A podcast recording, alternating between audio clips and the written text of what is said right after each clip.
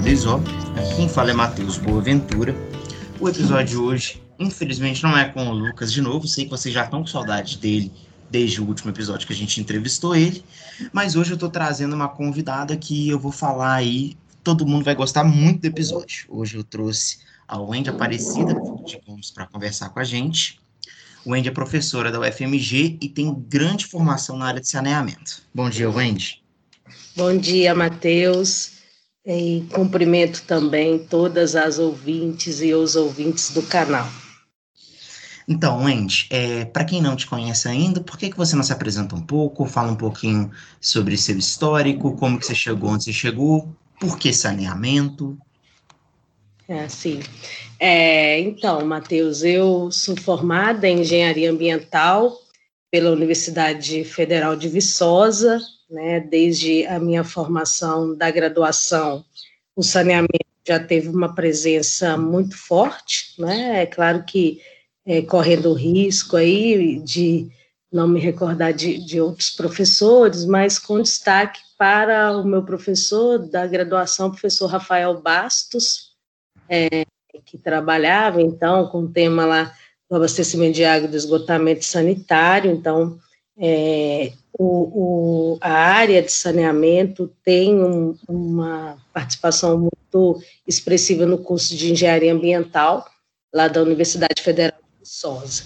Então, é, começa aí, né, o maior interesse pelo tema.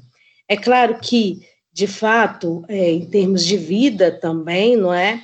é? Eu, na minha primeira infância, morei numa comunidade rural, é, que vivia, né, as mazelas é, do saneamento, comunidade rural do Rio de Peixe. Posteriormente, aí com cinco anos, eu fui morar num conjunto, né, numa Coab, lá no município de Tabira, também inicialmente ocupação inicial com alguns problemas, né, relacionados a, aos componentes de saneamento, né, eu me recordo de brincar nas tubulações de, de drenagem urbana, né, que estavam sendo implantadas.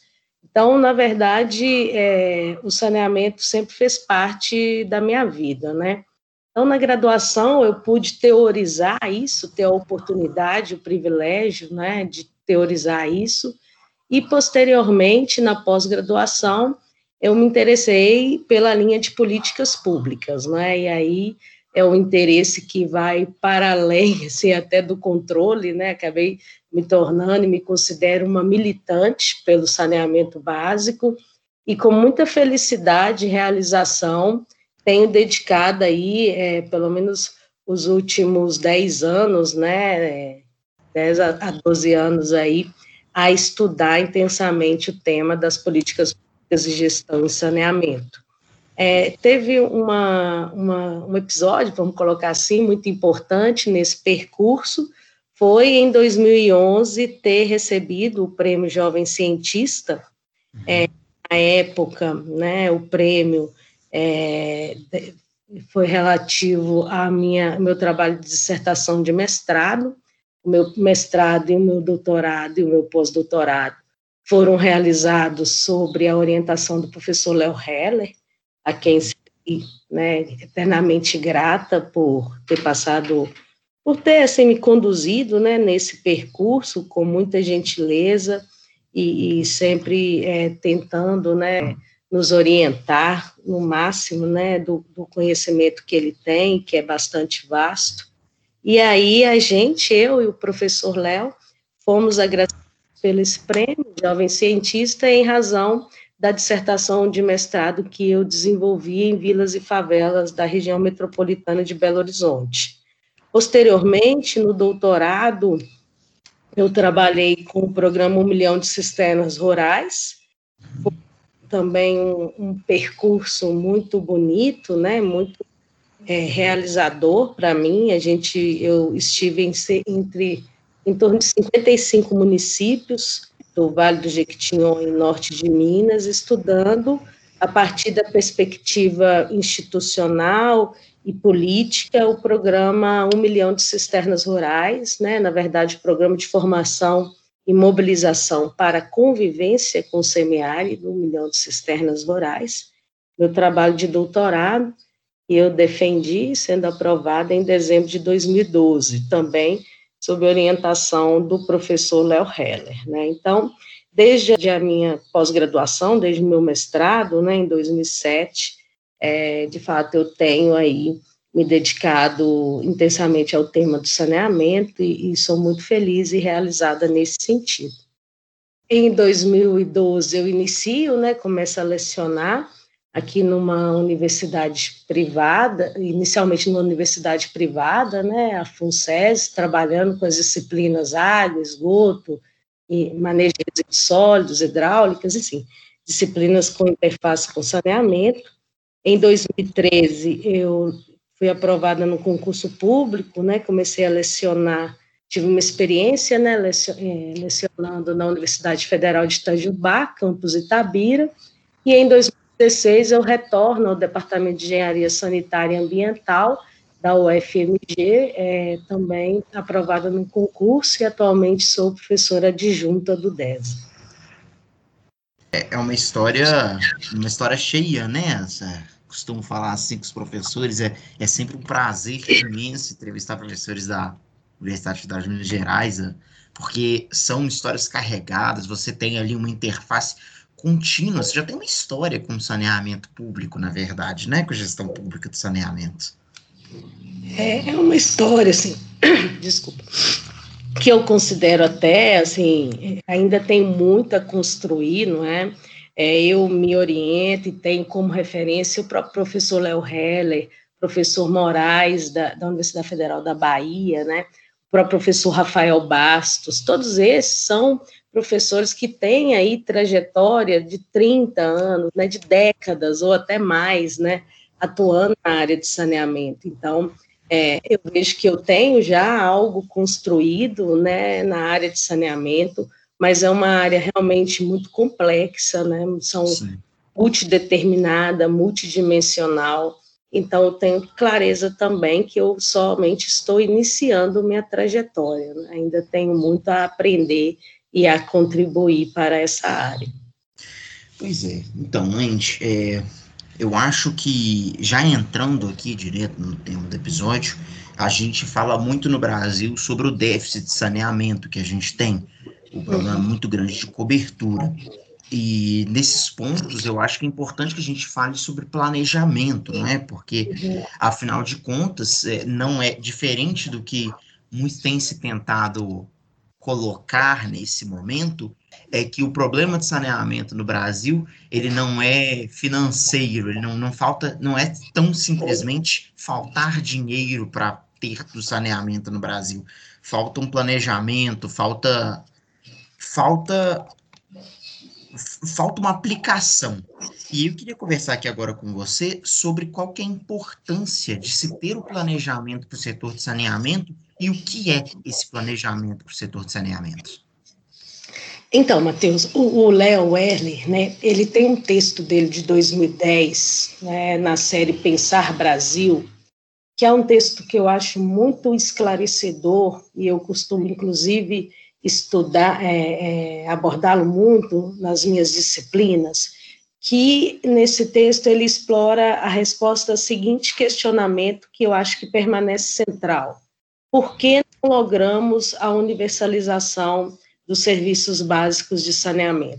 Né? Por que o país, aí fazendo a minha pergunta, por que enquanto sociedade estamos aí amargando sucessivos fracassos nessa área? E nesse texto ele explora algumas, é, algumas matrizes explicativas para essa, essa situação e aponta, né, aponta a, a matriz técnica, que é muito importante, sim, a capacitação, a formação técnica, a matriz econômico-financeira, que é muito também relevante.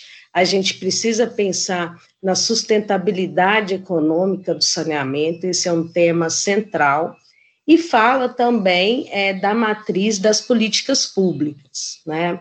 Então, diferentes matrizes explicativas para esses déficits, eles têm, eles têm né, constantemente nos evidenciado que a fragilidade maior está especialmente é, na dimensão são das políticas públicas, não é? Ou seja, ainda que você tenha capacidade técnica, ainda que você tenha recursos financeiros, se todo esse investimento for feito é, à margem de um processo de concepção, de um processo de decisão em torno das políticas públicas que deem sustentabilidade é, e né, perenidade às ações, programas e projetos, a tendência é uma fragmentação na aplicação de, desses recursos e não alcançarmos os objetivos de, de fato, é, é, promover o acesso ao saneamento.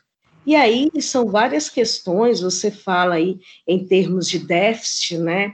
Em 2013, o PLANSAB, o Plano Nacional de Saneamento, ele nos trouxe uma das grandes contribuições do processo né, que é, vai originar o Plan SAB é a análise de déficit, que foi ali construída, né? O Plan SAB, ele é aprovado em 2013, mas seu, a sua aprovação e a sua sustentação enquanto processo se dá especialmente no âmbito da elaboração do panorama de saneamento do Brasil, que foi um estudo coordenado pelo professor Léo Heller, mas com a participação é, do grupo da, da, Universidade Federal da Bahia, com destaque para o professor Moraes, professora Patrícia Borja, e a Universidade Federal do Rio de Janeiro, aí, na figura da professora Ana Lúcia Brito.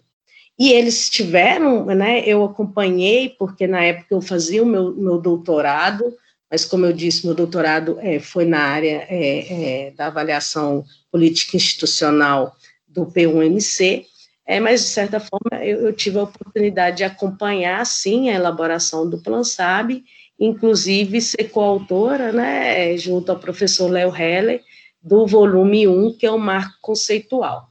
E aí, durante esse processo, que foram quatro anos, são diversas as contribuições né, do estudo, o estudo Panorama do Saneamento no Brasil, e entre as contribuições fundamentais está a proposição de um conceito de déficit.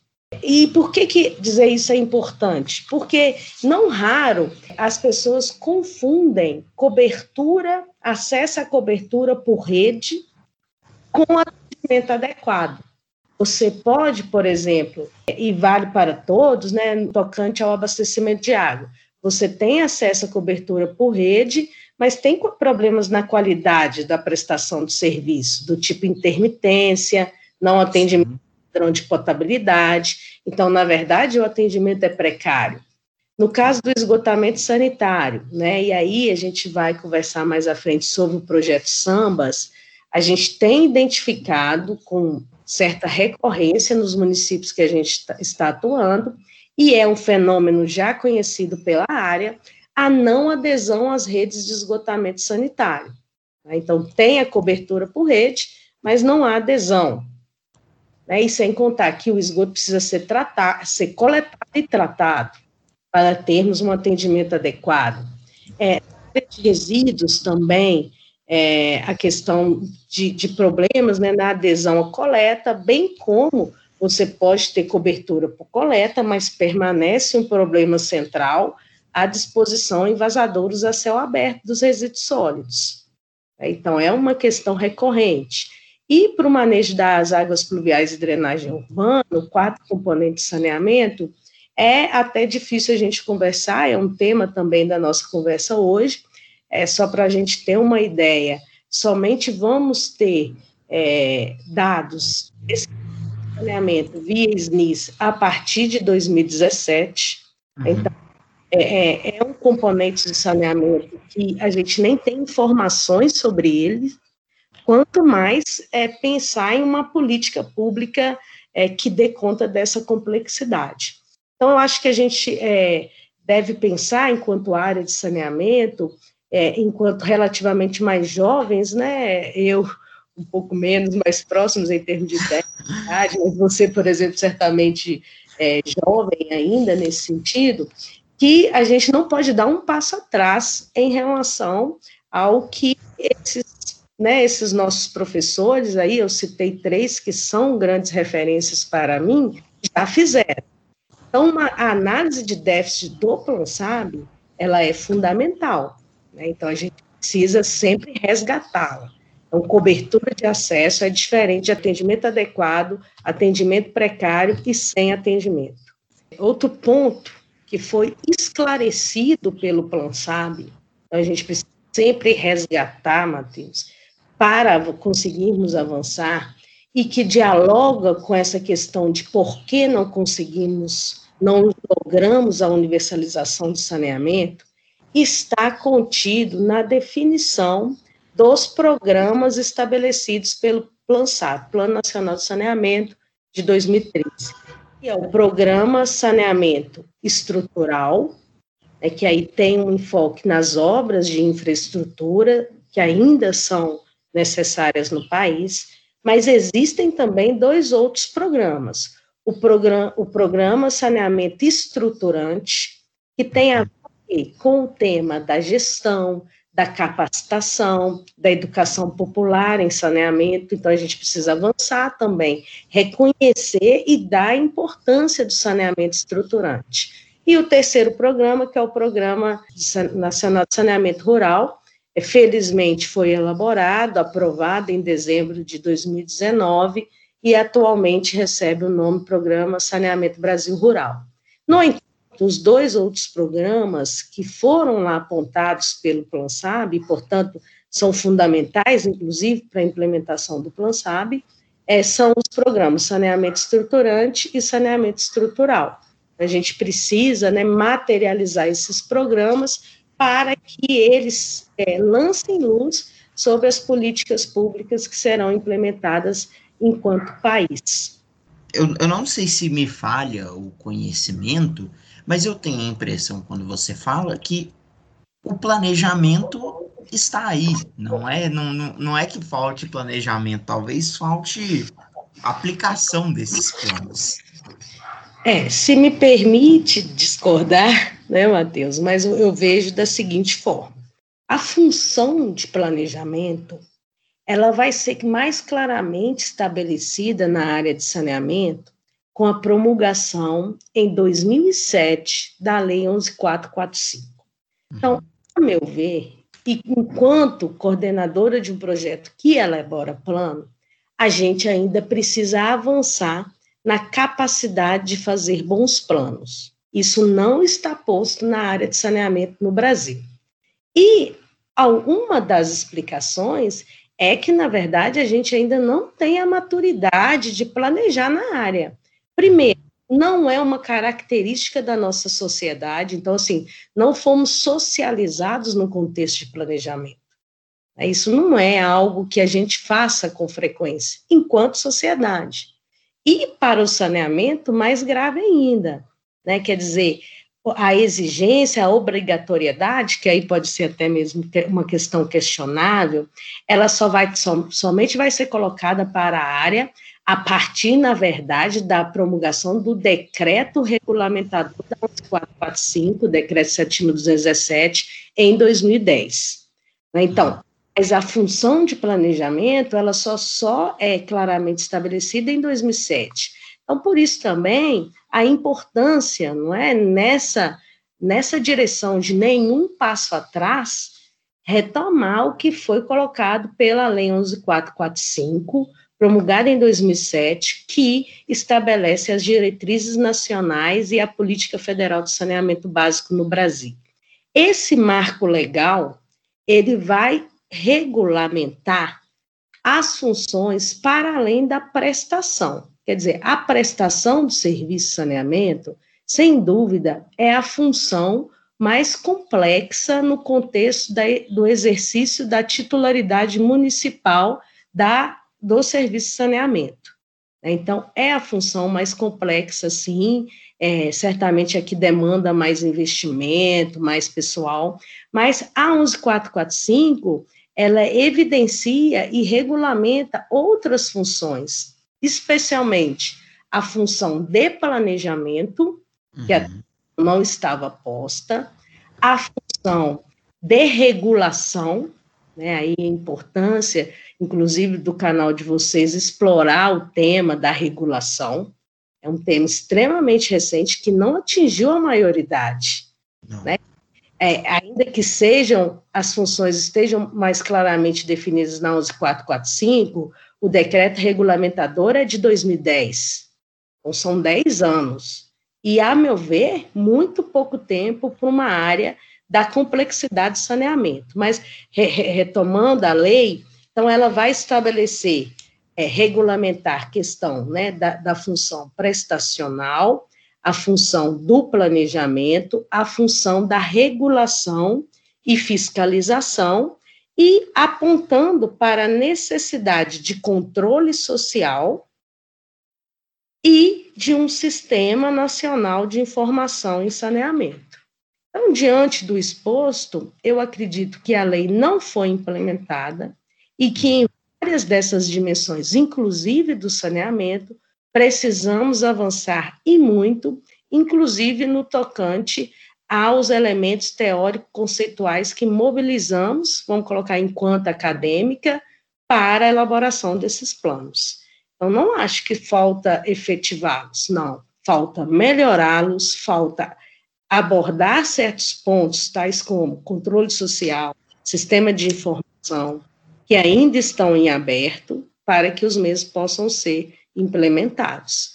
É, existe uma parte ainda dos planos que são frágeis, especialmente, inclusive, os planos e aí do próprio Sambas, né, a gente tem, tem buscado melhorar essa, essa dimensão, é, atualmente estamos é, é dedicando esforço, tempo para estudar, que é a, dimensão econômico-financeira, né, pensando, inclusive, à luz do, do, do, do critério da acessibilidade econômica, né, conforme estabelecido pelo direito humano à água e esgotamento sanitário, mas, assim, eu, desde o meu ponto de vista, ainda falta muito investimento em, é, é, na dimensão, inclusive, acadêmica, né, conceitual, teórica, metodológica, né, tem todas essas diversas áreas, é, mas eu gostaria de frisar essas cinco, né, prestação, planejamento, regulação e fiscalização, controle social e sistema de informações. Então, nessas cinco grandes áreas, ainda temos diversas questões em aberto e demandando aporte, inclusive conceitual, teórico e metodológico. Certo. É, eu conversei com o Lucas último, no último episódio sobre a ARSAI em si. Falamos um pouquinho sobre regulação, ele explicou um pouquinho como que funciona o processo, e aí você coloca para mim, e isso já compete a dois dos cinco pontos que você falou. Uhum. E, e, aí você continua, você ainda fala comigo sobre a prestação de serviço e sobre a base de dados, não foi o termo que você usou, o quinto que você falou, é sobre sistemas de informação. Uhum. O que, que seriam esses sistemas de informação? Então, veja bem, se a gente é, recorrer ao capítulo da 11445, que regulamenta o tema Sistema Nacional de Informação e Saneamento, nós vamos observar que esse sistema não foi plenamente instituído. Não estou aqui diminuindo, diminuindo a importância do SNIS, Sistema Nacional de Informação e Saneamento. O SNIS é um sistema de informação extremamente relevante, tem uma base histórica para abastecimento de água que remonta do, de meados da década de 90, para resíduos sólidos inicia-se em 2002, e para o tema do manejo de águas pluviais e drenagem urbana, coleta de dados inicia-se em 2015. Então, é uma base de dados importante. Mas o SNIS, enquanto conceito, né, ele é uma base de dados que é construída a partir da autodeclaração dos prestadores do serviço de saneamento básico. Então, veja bem, não necessariamente é o titular, né, segundo a Constituição Federal, artigo 30, o município, que presta as informações do SNIS. Por outro lado, existe no território municipal é, uma extensão territorial onde não há concessão. Né? Por exemplo, as áreas rurais, né? uhum. né? não há concessão, então ali não há um prestador. E isso nos indica que uma parte significativa do território brasileiro a gente não acessa informações via SNIS, que SNIS é a autodeclaração do prestador, e muitas vezes a concessão ela, ela se faz para sedes urbanas. Até porque não há um interesse, né, em geral, de fazer concessão de uma área que não oferece qualquer chance de lucro, né, ao se montar o sistema de saneamento. Nem entrando, sequer entrando ainda nessa área, né, sobre concessão a serviços privados. Uhum. Mas é, de fato cria, na verdade, um, um problema muito grande na, no, na, su, na sua base de dados. Se a sua base de uhum. dados, especialmente um país como o Brasil, cobre só as manchas urbanas, será que você está realmente cobrindo qual é a realidade do saneamento no Brasil?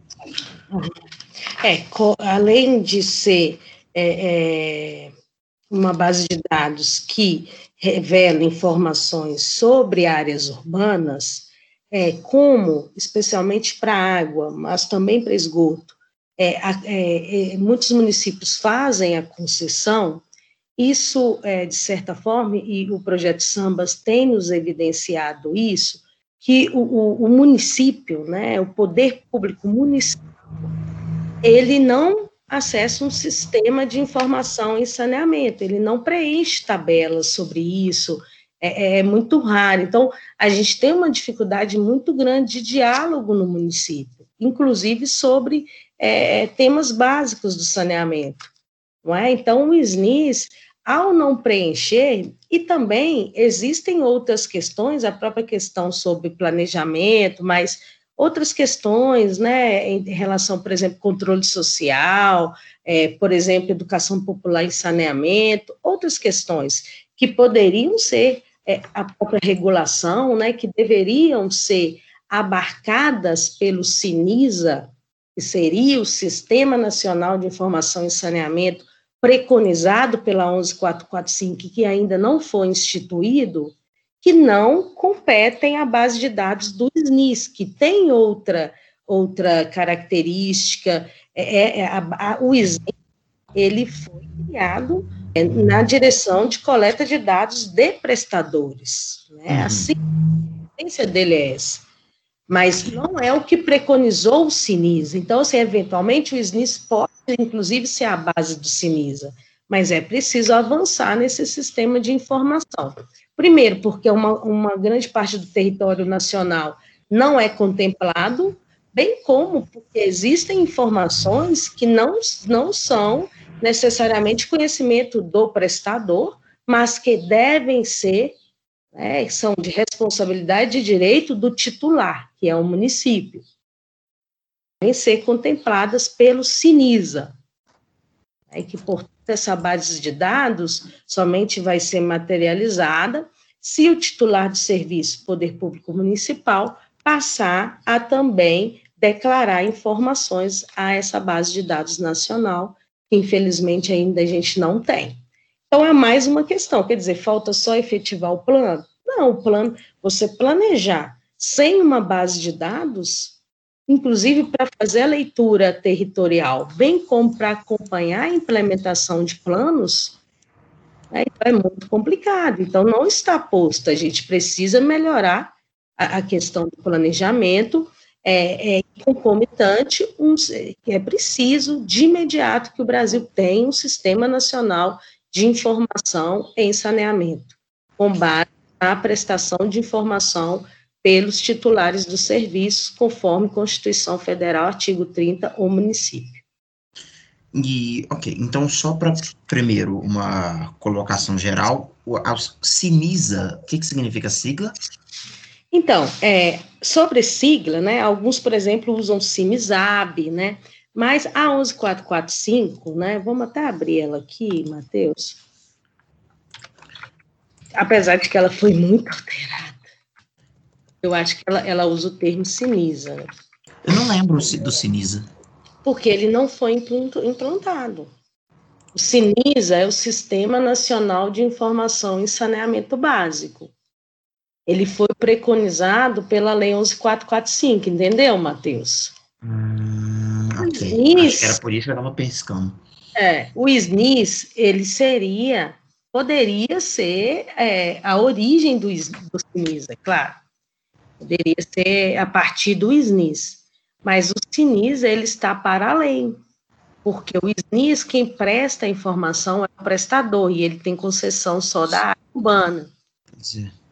E também tem informações qualitativas e operacionais, claro, o, a base de dados tem melhorado, mas existe uma série de outras informações que não necessariamente, especialmente quando ocorre a concessão, são inclusive de conhecimento do prestador, ou, enfim, deveriam ocorrer, é, inclusive sem é, é, o exercício da titularidade municipal, por exemplo, desenvolve ações de educação popular e saneamento, não é? é, é tem o plano municipal de saneamento, é, ele está a cargo, né, seu monitoramento de qual departamento, entendeu? A questões de regulação,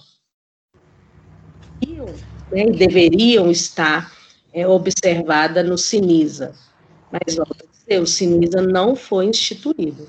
Devido ao que você... É, é difícil apontar dedos, né, bater estacas, né, para definir exatamente pontos, os assuntos são muito mais complexos que isso, mas devido ao que você acredita que o Sinisa não conseguiu sair do papel, por assim dizer? É, realmente é difícil apontar, mas eu acho que nesse caso eu tenho uma certa clareza de que é um dever da União, enquanto ente federado e coordenador das ações de saneamento. As instituições responsáveis pelo saneamento, do ponto de vista da União, com destaque para o atual Ministério do Desenvolvimento Regional e FUNASA, precisam se organizar para criar o Sistema Nacional de Informação e gerenciá-lo. Então, essa é uma ação preconizada pela Lei Federal 11445, e eu creio, dentro de um contexto de um pacto federativo, que o Sistema Nacional de Informação e Saneamento Básico é de responsabilidade, sua implementação, bem como sua conceitualização, né, que não é algo simples, e também exigem aporte de recursos e de pessoal, mas certamente deveria estar a cargo do ente União, no âmbito de um pacto federativo, né, no exercício aí é, é, da materialização do saneamento básico e da promoção do saneamento, do acesso ao saneamento básico a todo cidadão e cidadã brasileira. É central um Sistema Nacional de Informação e Saneamento, central, necessário, inclusive para os exercícios das demais funções né, do poder público, e nesse contexto de pacto federativo, eu creio que cabe à União desenvolver o sistema. É, tentando trazer um pouquinho mais aqui para perto, qual é a situação que você diria que é atualmente da qualidade das informações para aqui para o estado de Minas Gerais e talvez até puxando mais um pouquinho, eu não sei o, o quão para fora você consegue trazer a sua pesquisa, mas é, como que fica essa questão para os outros estados? Sim, eu acho que o Sambas, né, o projeto Sambas, do, do, qual tenho aí a grande satisfação de ser coordenadora, é um projeto que decorre de um TED, um termo de execução descentralizada, pactado entre Universidade Federal de Minas Gerais e Fundação Nacional de Saúde, FUNASA. O Sambas atua em 30 municípios de pequeno porte do estado de Minas Gerais. Mas os seus achados, né, eu não tenho dúvida, é, e espero que isso de fato ocorra, poderão auxiliar o processo de planejamento em todo o país. Entre as linhas de atuação do projeto Sambas, eu vou destacar aqui algumas. Uma primeira que eu considero fundamental é a capacitação e formação não minha, inclusive, eu considero que essa experiência como coordenadora desse projeto, que já envolveu mais de 70 pessoas, ele é, é uma experiência única, e sou muito grata por estar vivendo isso, muito grata a todos que têm trabalhado comigo, é porque eu tenho aprendido e me formado muito. Mas no ambas, a gente já atuou junto a 25 estudantes de graduação da UFMG, de diversos cursos, engenharia ambiental, engenharia civil, é, ciências socioambientais, geologia, geografia, né, então diversos cursos, dada a natureza multidimensional, né, do, do saneamento básico, e em especial planejamento e saneamento básico. Nós atuamos também com duas, e já foram é, produzidas no âmbito do projeto, duas dissertações de mestrado, e é, foi bolsista do projeto um estudante de doutorado, Marco Túlio Faria, que estuda o tema do manejo de águas pluviais e drenagem urbana. Outra dimensão importante dos sambas envolve a construção de diferentes formas de comunicação com a sociedade. Aí quero destacar a parceria com a Cooperativa de Comunicação EITA, é, a ICO Culturas, na construção da nossa identidade visual, que é a passagem ambas, e do coletivo As Margens. Né? E aí, nesse contexto, desenvolvemos a identidade, que é essa passarinha. O nome Sambas, ele tem como essência, até utilizando as palavras de, do, de, do também coordenador do projeto, o pesquisador João Luiz Pena, ao optar pelo nome sambas, a gente sim, de fato, faz referência ao samba, né, ao samba nessa busca de humanizar e popularizar o saneamento, que lamentavelmente tem sido uma área de um corte extremamente tecnicista, né, é, sendo compreendido como obra de engenharia. Então, isso esvazia toda uma multidimensionalidade de saneamento e também é algo central para o nosso sucessivo fracasso. Claro, tivemos vários, avanços também, mas o quadro de precariedade está aí, é óbvio, acentuado numa situação tão triste que é a situação pandêmica que estamos envolvendo. Ainda essa parceria, né, aí destaque para o coletivo As Margens, nós estamos desenvolvendo jogos, né, esses jogos para auxiliar, mas para promover também a chamada educação popular em saneamento, é, participação social. Outra linha né, importante dos sambas é, envolve aí o trabalho junto a autônomos, né, pesquisadores autônomos e autônomas, é, atualmente são 14 pesquisadoras e 3, 14 autônomas e três autônomos que estão à frente desse processo junto aos municípios. Então, eu acredito que a gente vai conseguir avançar nesse sentido. E, por fim, é, estamos construindo a série Selo Sambas. A série Selo Sambas é composta por um dicionário de saneamento para municípios, são 142 uhum. verbetes, é, são verbetes que têm uma natureza enciclopédica, não é? E voltada não somente, mas com especial atenção para a gestão municipal, para o gestor municipal. Construímos também nove facilitações gráficas, são ilustrações de temas relevantes para o saneamento. Com isso, a gente quer melhorar a forma de comunicação com a sociedade. E desenvolvemos também 10 notas técnicas, né, de temas que, junto a FUNAS especialistas que trabalharam conosco, entendemos que são fundamentais para o saneamento básico municipal. Então, ambas, ainda que ele tenha como referência e o objeto central dos 30 panos seja para os municípios de Minas Gerais, eu acredito, e com avanço, né, e os achados que a gente já tem em termos de projeto, que projeto que é, tem é, e terá uma projeção nacional. É, todos os nossos materiais eles vão ser disponibilizados, não é?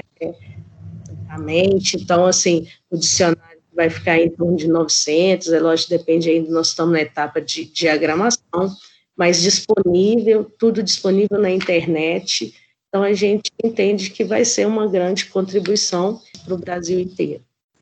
Wendy, eu vou te pedir um esclarecimento e em seguida eu vou te fazer uma pergunta, que é o seguinte.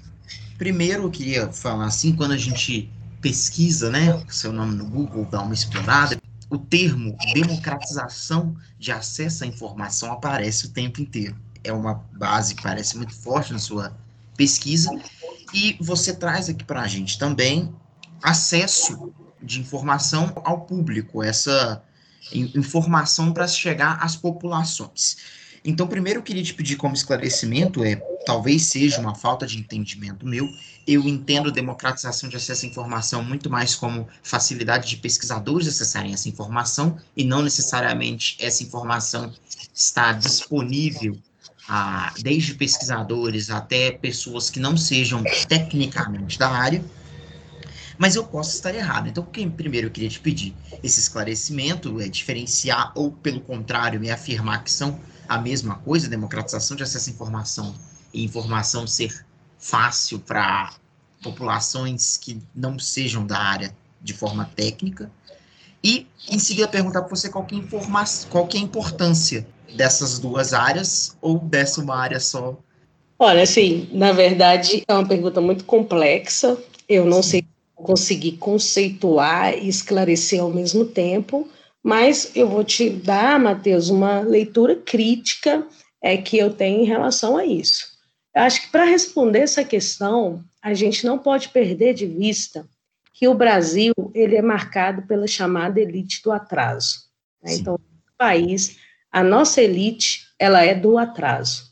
E, em alguma parte, Matheus, tanto eu como você, fazemos parte dessa elite, pelo menos da elite intelectual. Porque, obviamente, a maior parte da população brasileira, ela é, infelizmente, por uma questão de falta de oportunidade, ela não consegue dialogar com a gente sobre esses temas que a gente está conversando, ainda que sejam temas fundamentais para a sua existência. Então, não existe democracia somente para uma elite.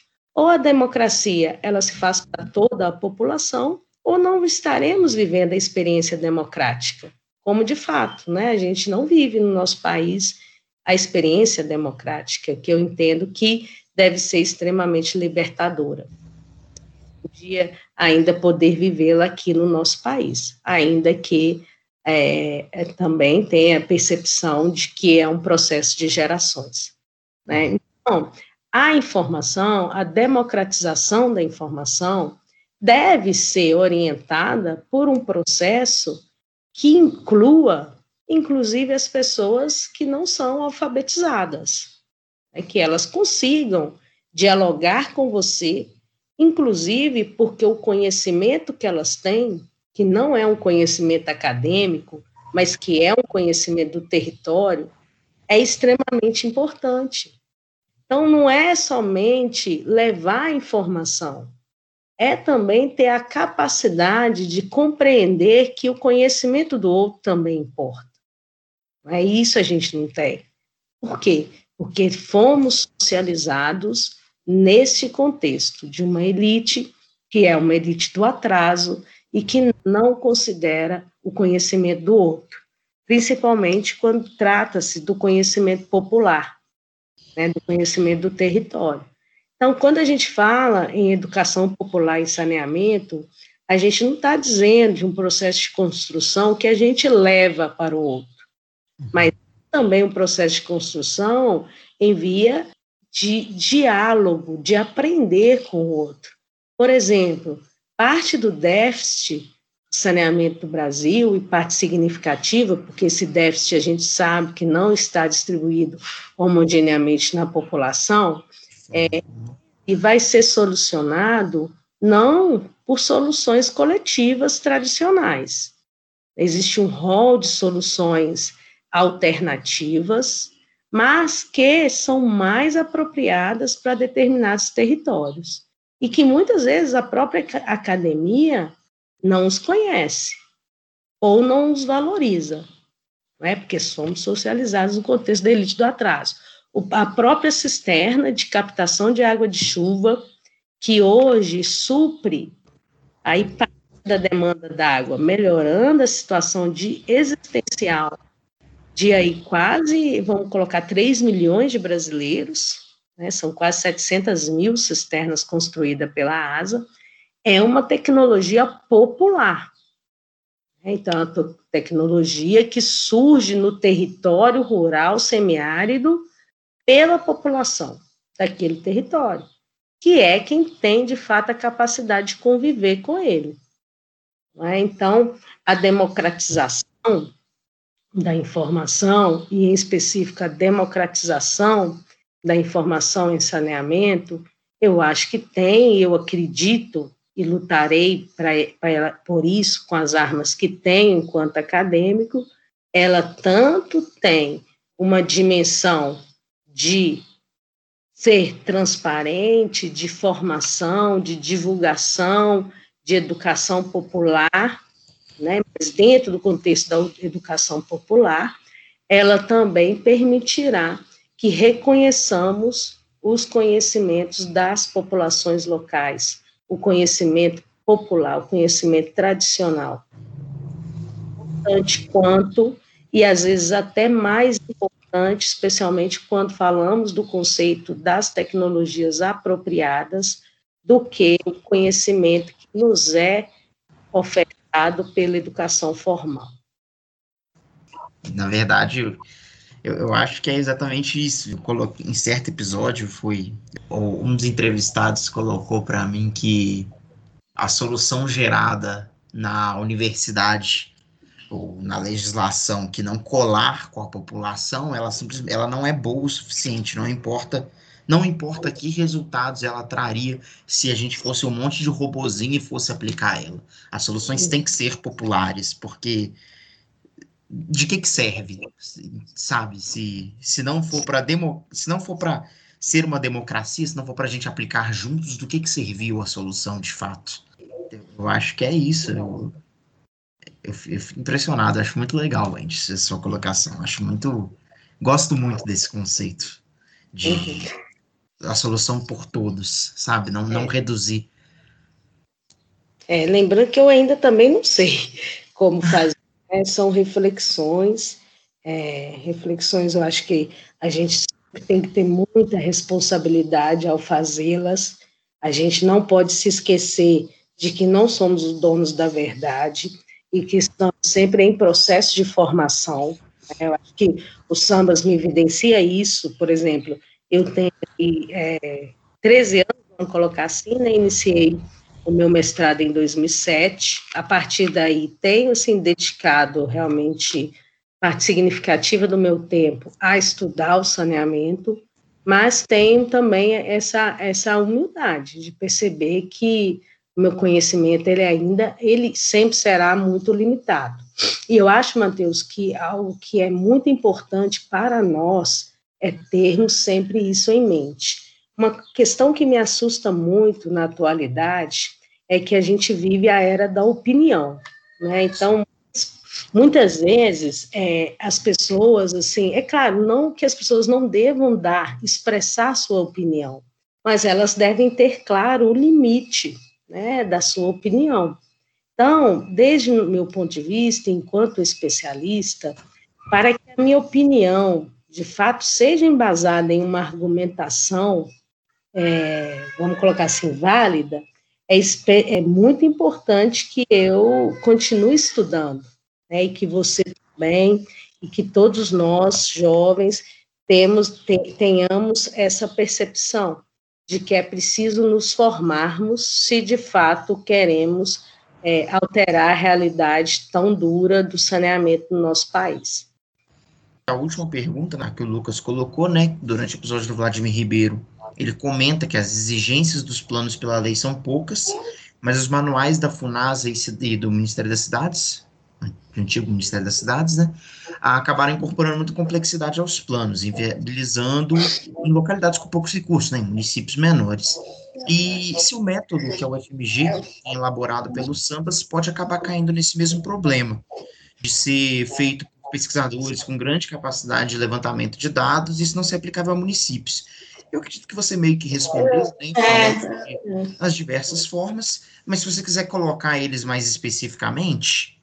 Matheus, assim, agradeço muito ao professor, conheço o trabalho dele, acho muito interessante, mas discordo um pouco. Veja bem, o saneamento é algo extremamente complexo. Uhum. É, então, e o plano municipal é o principal instrumento da política municipal de saneamento básico, é um instrumento dessa política. Então, não há como você simplificar. Então, veja bem, são quatro componentes. estrutural, estruturante, saneamento rural. Vai demandar capacidade técnica para fazer. Eu acho que o mais importante nesse momento é irmos desenvolvendo as ferramentas para bons planos. E aí, nesse contexto, é muito importante avançarmos no Sistema Nacional de Informação e Saneamento, bem como nos, nas estratégias de controle e participação social. Por isso, eu acho difícil. E, e nessa linha, o que eu tenho a dizer é que o Sambas vai buscar contribuir nesse sentido. Né? Estamos buscando, e os nossos materiais, eles buscam contribuir para o Brasil inteiro, não somente para Minas Gerais, e acredito que a gente já tem uma base para dizer que sim, que está para além. Agora, são planos que são complexos, né? são planos que buscam ser instrumentos da política pública de saneamento. E aí, nesse contexto, não é possível simplificar talvez muito mais importante do que a gente falar de simplificar os planos, a gente deve falar de capacitar, né, esses municípios Ai. menores. Cadê, né? Educar essa população, trazer formar saneamento, formado. Estamos aí né, com uma gama de engenheiros ambientais. Cadê gente uhum. formada? Então vamos buscar uhum. vagas, vamos buscar para esse uhum. pessoal se tem trabalho a ser feito, né? O que, que uhum. falta para a gente pegar essas pessoas que estão uhum. formadas e executar esses trabalhos a serem feitos? Isso, falta o quê? Priorizar o saneamento. Priorizar o saneamento básico. Né? E é, compreendê-lo enquanto direito, enquanto direito, enquanto direito é, essencial para que possamos viver a cidadania. E assim, você vai simplificar o plano e não vai resolver o problema. Sim. O são problema, problemas complexos mesmo. Se, é, se são problemas complexos, é natural que um plano, que é o principal instrumento da política, não seja assim simples. Uhum. É, por exemplo, agora, é, no contexto dos sambas, a gente está trabalhando por exemplo, tem os produtos, né? Tem diferentes pro produtos. E o produto G, que é a síntese.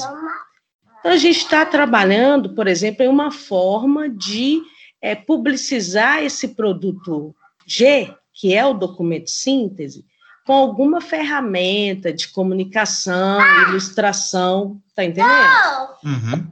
A população ela pode, por exemplo, tomar como referência o produto G, pode explorar mais o produto G.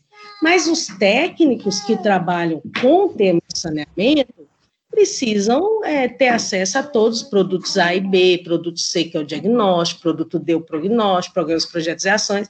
Então, assim, é, o saneamento, assim, muitas vezes, ele é de capital intensivo. Então, você vai fazer a etapa de dimensionamento de custo, nós estamos falando aí de 100 milhões. E é a verdade. Então, quer dizer, como que você vai simplificar algo dessa proporção? Uhum. Mesmo que você simplifique ou busque baratear, fazer alguma coisa na parte de planejamento e depois na execução, né? Não é, tem como, não são é, então, assim, eu vejo, é claro, é, é importante buscar que, é, que seja, eventualmente, por exemplo, o termo de referência da FUNASA é a primeira vez que ele está sendo implementado, é no âmbito do projeto SAMBOS, ele foi publicado em 2018. Então, sim, ao final do projeto, uma releitura dos termos de referência, isso é sempre positivo, e é assim que a gente avança. Agora, é, eu acho que é, tomar muito cuidado com essa questão da simplificação. Sim, devemos sempre simplificar, mas não devemos ser simplistas, porque a gente não resolve os problemas complexos, como são os problemas de saneamento. Agora, sempre rever, tentar melhorar, isso sim. E, lado, falando dos sambas, o que a gente espera? é que ele tenha uma projeção e possa apoiar o saneamento, em específico os planos, em todo o país. Né? A gente busca isso, tam, estamos com é, um conjunto de pessoas trabalhando nisso, mas é, é, reconhecemos que planejar é um processo complexo. Sim. É, Wendy, agradeço muito a sua participação, o seu tempo. Sei que tempo não é uma coisa fácil, né? Quando você é mãe. Então, agradeço muito ao tempo que você está dedicando para a gente. E para final, eu deixo aberto aqui para você o espaço que a gente deixa para todos os nossos entrevistados. A hora para a sua mensagem final, a mensagem que você quiser deixar aos nossos ouvintes. É, então, Matheus, primeiro eu quero agradecê-los pelo convite. Quero também aqui é, ressaltar minha admiração por vocês estarem trabalhando com esse, né, no canal H2O, que é uma forma nova de comunicação. Então, enquanto juventude é, do saneamento, vocês estão de parabéns e estão fazendo um belo trabalho. É, de minha parte, contem sempre comigo, enquanto parceira, nesse processo de construção é, de um saneamento que seja universal, público, de qualidade, para toda a população brasileira. E porque, né, igual a gente está vendo aqui a nossa nova geração, próximas gerações né, não tenham mais que discutir esse tema. Porque, sem dúvida, o saneamento ele é um direito, precisa ser entendido como um direito central para o desenvolvimento da nossa sociedade. Então, é, da, é dever da nossa geração não dar nenhum passo atrás e seguir avançando é, em relação ao que já foi construído. Wendy Gomes, muitíssimo obrigado do podcast H2O pela sua participação. Obrigado ao ouvinte que ouviu a gente até aqui. Nosso muitíssimo obrigado. Obrigada a você, Matheus. É um prazer aí conversar com você e em frente.